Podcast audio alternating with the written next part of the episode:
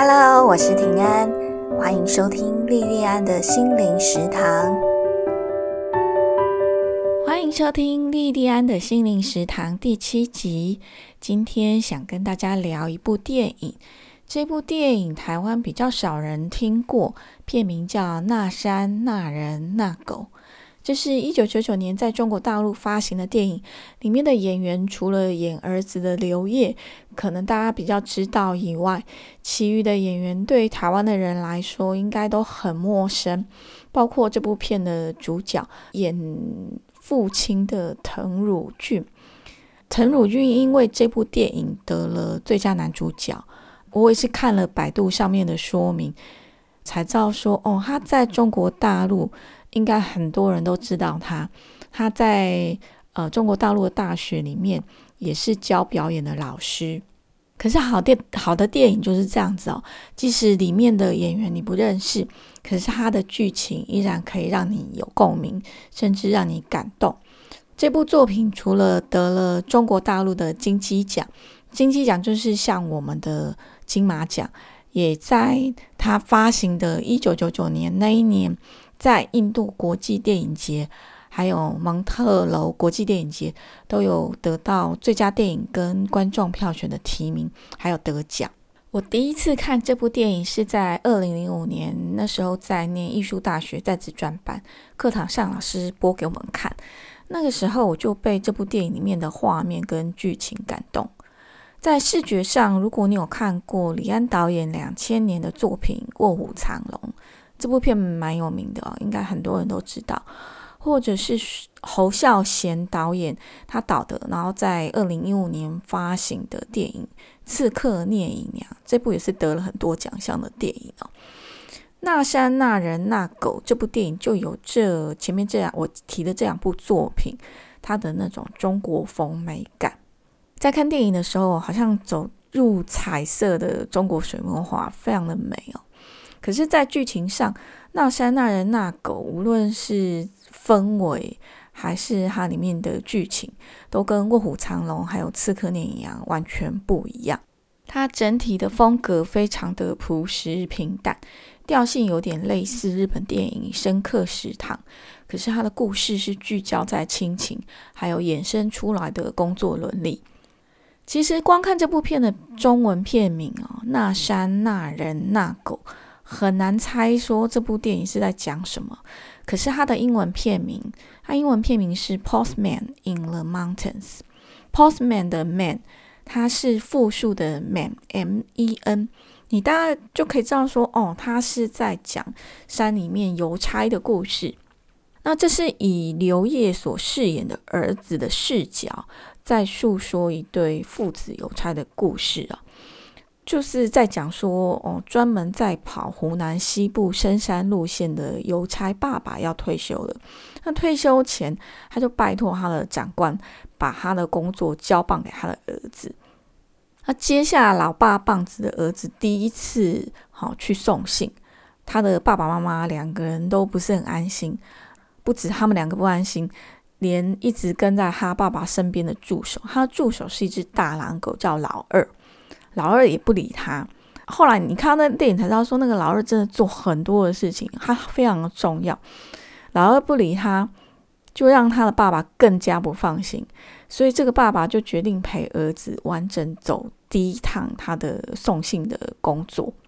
这部电影的情节就围绕在说这个这条路上，总共三天两夜，两个人的对话，还有这个深山林里发生的故事哦。电影开始啊，就可以看到说，这个儿子的妈妈，这个年轻有才的妈妈，她是不赞成她先生，他把决定说把工作交棒给他儿子的这个决定哦。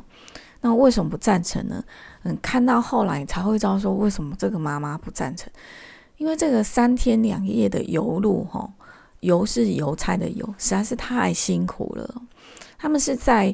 交通很不方便的深山里里面送信，全程都是要靠自己这副身体哦。他没有交通工具，信件全部都要自己背，背很大一个包包。然后每一封邮件的递送，都是要靠自己的两只脚去走去送。可是为什么老邮差一定要把这个工作交棒给他的儿子呢？你也是要看到后来，你才会理解说，他其实真的是用心良苦。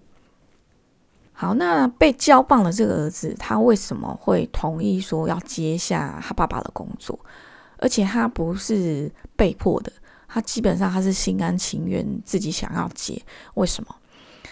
嗯，不是因为他跟他爸爸的感情很好，相反哦，他跟他爸爸很陌生，非常不熟。因为从他有记忆以来，他的爸爸就几乎是在外面送信，很少回家。啊，之所以呃想要接这份工作，是因为他觉得这是国家干部。有国家干部的荣耀。如果我们是用这几年的比较流行的话来说，对这个儿子来讲，在他们的那个政治还有文化氛围底下，这份工作可能让他觉得很高大上吧。好，高是很高，就是身材很高的高，大大小的大，上是上下的上，让他感觉很高尚。这是这是我的感觉哦。对这个儿子来讲，他第一次出勤，可是他爸却要跟。对于血气方刚、很年轻的人来说，当然是很不想啊。而且他跟他爸也不熟，那这一路上，哦，拜托，连要聊什么都很难想。这三天两夜都跟这个爸爸在一起，那这个这个时间要怎么过啊？啊，他们开始这个工作第一趟游路之后，刚开始的气氛真的很尴尬哦。那爸爸又很少讲话，一路都不讲什么话。那这个儿子很想找话讲，可是找不到话题。但是随着路上发生的一件件小事，比方说他那个刚开始没有多久，嗯，他儿子背着很大的那个邮包。那在那个很小很小的山路上，那个山路就是很窄，就只能让一个人通过。可是对面来了几个大汉，他是一样也是背东西，可是他背的是很大体积的柴。那我们我们有时候在讲说，如果是在那种单单一的车道，好单一的车道，嗯，双向的车要过的时候，我们叫会车。那你在这种山路很小的山路，要怎么会人？那他爸爸就教他说：“哦，那你要怎么站？好，就教他说：，哎，这种状况你要怎么过？好，然后后面还有一很多的小小的事情，好，就在这这一路上，就在一件件邮件的递送过程发生的点点滴滴的事情啊。那两个人有时候会沟通，会讲自己的想法，有时候会吵架。那本来这对父子他是很陌生的，好，然后也都没什么话讲。”然后渐渐的，就透过这一件一件的事情，两个人有了观点跟情感上的流动。送信的第一站是一个聚落的集会点哦。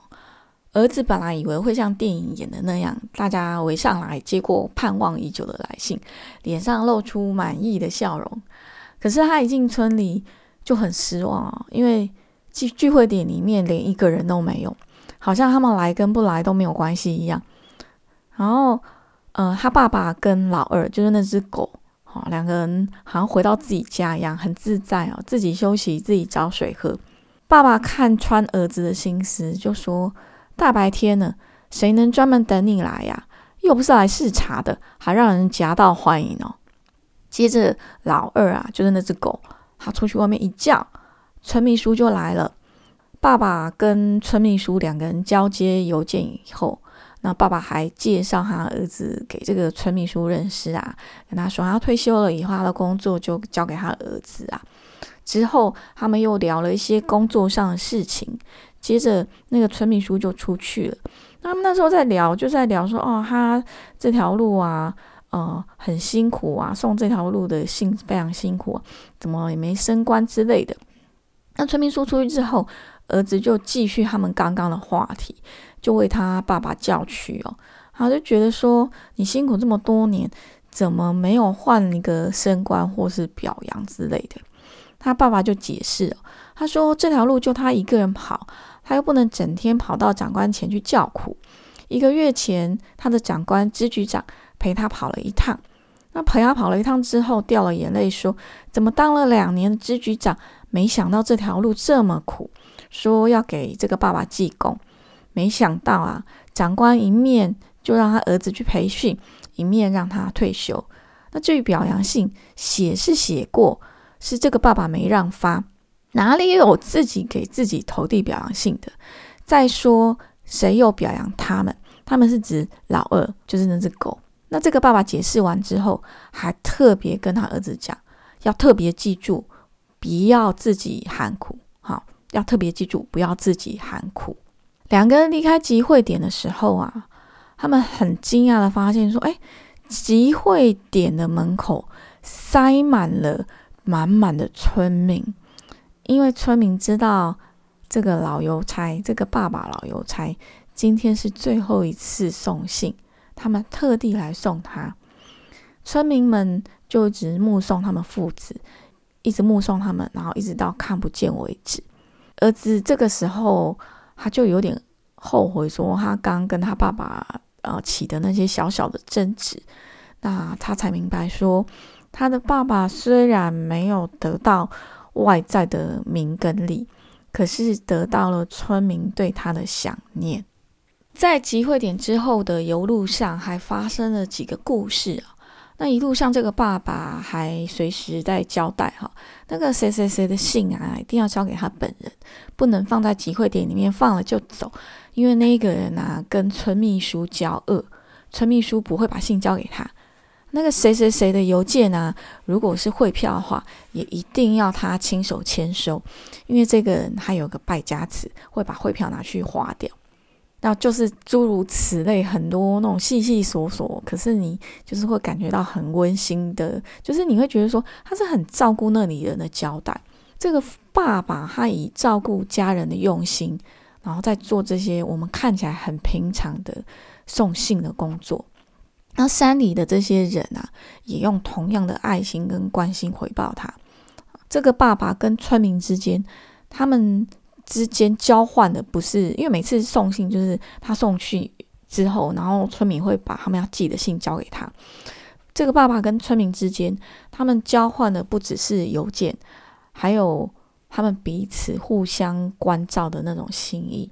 这部电影它的时间大概是一个半小时左右，可是里面的剧情有很多点啊，都会让你觉得很贴心、很温暖。暖到让你会觉得说，哦，很想掉眼泪这样子。那我很喜欢他电影播到最后，两个人要回家的前一个晚上，他们两个人就是父子两个人有段对话。那个儿子就说，他们啊，他们是指山里的这些居民啊，他们祖祖辈辈住在山里，除了山没有别的。那他爸爸就回答说，谁说没有？想头哦，想头。想是呃思想的想，头是头发的头，想头也叫理想。越苦越有想头，人有想头就什么都有了。没有想头，再好的日子也没有滋味。就像我们跑的这条油路，说苦真的是很苦啊。可是做的久了，记挂的人多了，遇上的事情多了，就绝对有干头。不冲别的，就冲这些乡亲们。就冲这些乡亲，就冲他们住在大山里。这个儿子现在才了解到，说哦，这个他很原本他很不熟悉的这个父亲，从小到大在他生命里面大部分时间都缺席的爸爸，他是一个怎么样的好人？然后这个儿子他他就 O S 哦，就是心里在讲，他说人的心。其实比腿还累哦。他说他过去没有少在心里面埋怨过他爸爸，可是他现在明白说，其实他爸爸的心里不是没有家，没有他妈妈。以后他爸爸退休了，爸爸的心里面一样会装着大山，装着这条油路。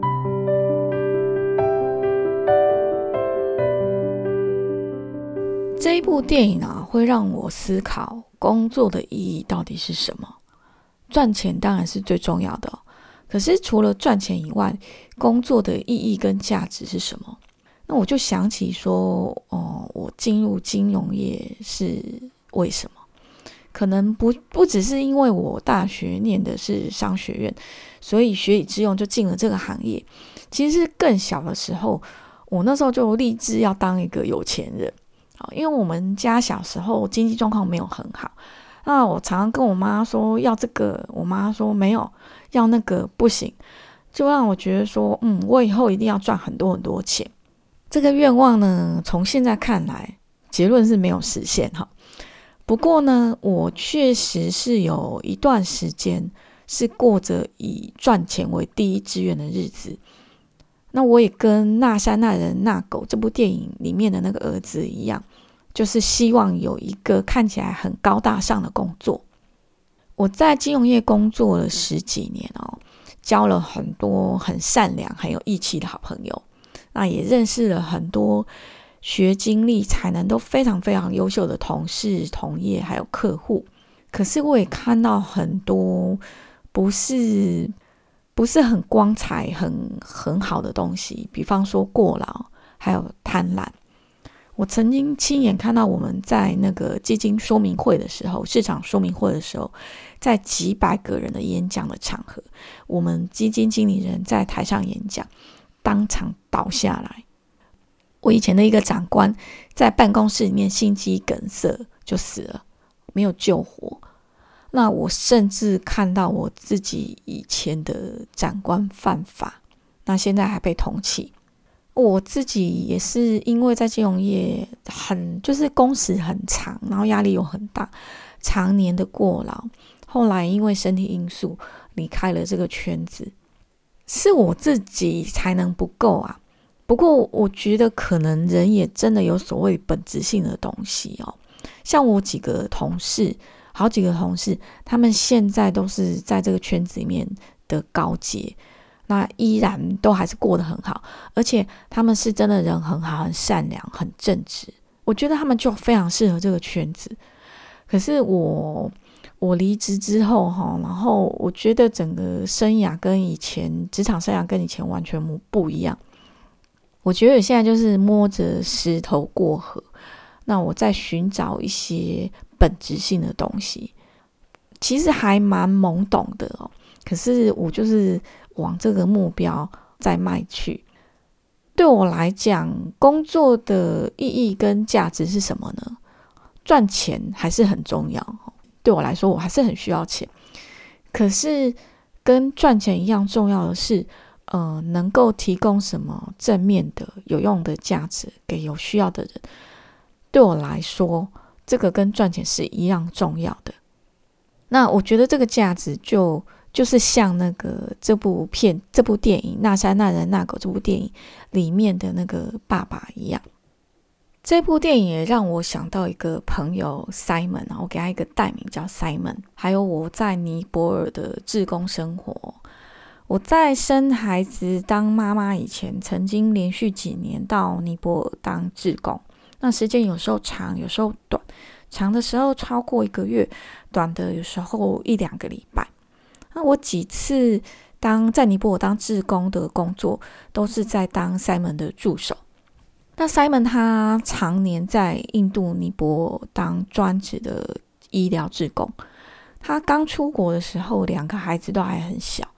我跟他在尼泊尔共事的时候，他小的那个儿子还是小学生。二零零六年那个时候还没有 Line 之类的通讯软体，然后尼泊尔因为穷，所以他们很多人家里啊都是有一个人在比较有钱的国家，比方说像日本，在那边工作，然后寄钱回家。那他们如他们在尼泊尔的家里面的人，如果要联络这个在国外的家人的方法，他们就是去电话店，他们就是那个店里面有很多电话，然后你就可以在那边。打电话，然后付钱，这样，那价格也对我们来讲不是很贵。我记得那时候大概是一分钟台币两块钱。我二零零六年十二月在那边跟 Simon 在执行完那天的工作以后，我们要去电话店打国际电话回台湾。我们那时候是待在尼泊尔的首都加德满都，它十二月天气非常的冷，平地的气温大概都是在零度左右。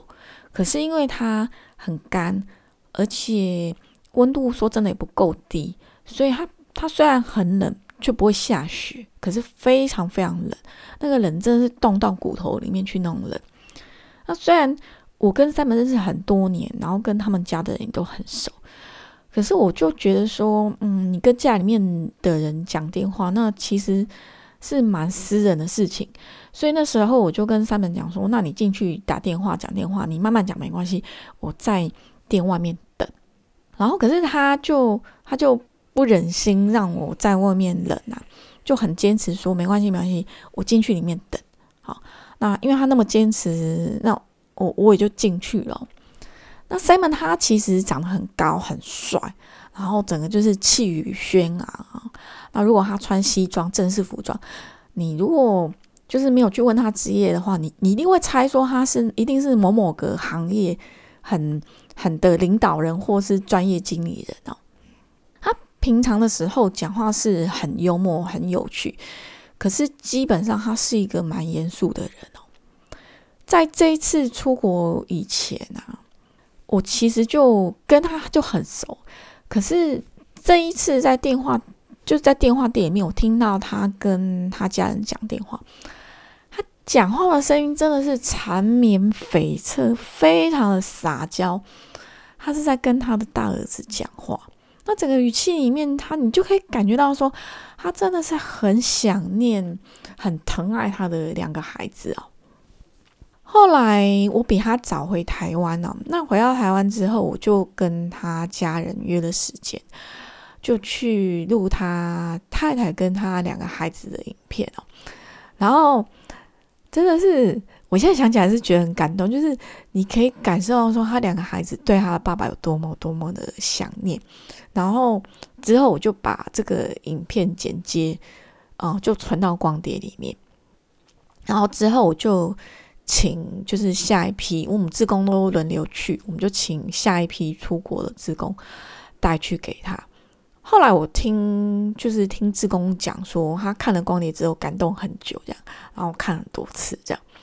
其实我我我自己是很清楚，这个不是因为我的影片做的多好，是他们家人之间，就是他家里面人对他的那个真情流露，让他感动这个是二零零六年发生的事情哦，十几年过了，他现在两个孩子都已经成年了，然后也在工作。今年是发生疫情，所以没有办法出国嘛。可是，在那前面几年，他的两个孩子。都有去过尼泊尔几次，在他父亲身边当助手哦。那这两个孩子小时候，他的爸爸大部分都不在身边，他们其实也不太了解爸爸在做什么。可是他知道他爸爸是在做很伟大的事情，可是到底有多伟大，他们也不太清楚。可是真的是他们去到了尼泊尔，跟他爸爸共事，好跟他爸爸这样实际上一起共事，一起相处。他们才真的很近的了解到说，哦，他们的爸爸有多么的伟大。这一部的这一部电影啊，《大三那的那狗》，嗯，我大概看了三四遍，然后每次都是跟不一样的人看。我第二次看是一个跟一个朋友一起看，他是高雄人，然后上大学以后。就来台北念书，然后之后就在台北工作，在台北结婚。他看到这个影片，这个电影看到后面，他就一直在流眼泪哦。他在看完之后，他整个情绪平复之后，他就跟我讲说，他这部电影啊，让他很想念他的爸爸。其实不只是他想念他爸爸，我每一次看这部电影，我也会想到我爸。啊，我爸是一个话很少的人，他很少，就是他话非常的少。从小到大，我爸对我们三个孩子的关心，他很少透过语言去表达，他都是默默的在做，在照顾我们这样。那我高中念的是我们当地的高中，可是从我们家到学校没有直达的公车，那要先坐坐车坐到公车总站。再从总站再转另外一班公车到学校。那为了让我能够多睡半个小时，我爸每天骑摩托车载我去学校。他的工作其实是要轮班的，或是有时候接到电话就要临时出去工作这样子。他有时候他半夜或是天亮才回到家，即使是这样子的状况，他也一定早上会载我去上学。就这样载了三年，不管。天气好还是天气不好，都这样子在。我高中毕业那一天呢，教官就跟我爸说：“他说你女儿毕业了，你也毕业了。”我爸就回答他说：“还没嘞，我还有另外一个女儿，今年要上高中。这一条从我家到学校的路，我跟我妹妹一人走了三年，可是我爸走了两个三年。我觉得华人社会里面大部分的爸爸应该都是这个类型，就是。”爱在心里面，可是不会讲出来，都是透过实际的行动在关心、在照顾孩子。那这部电影《那山那人那狗》里面的主角，这个爸爸，他其实就是很典型这样的一个爸爸。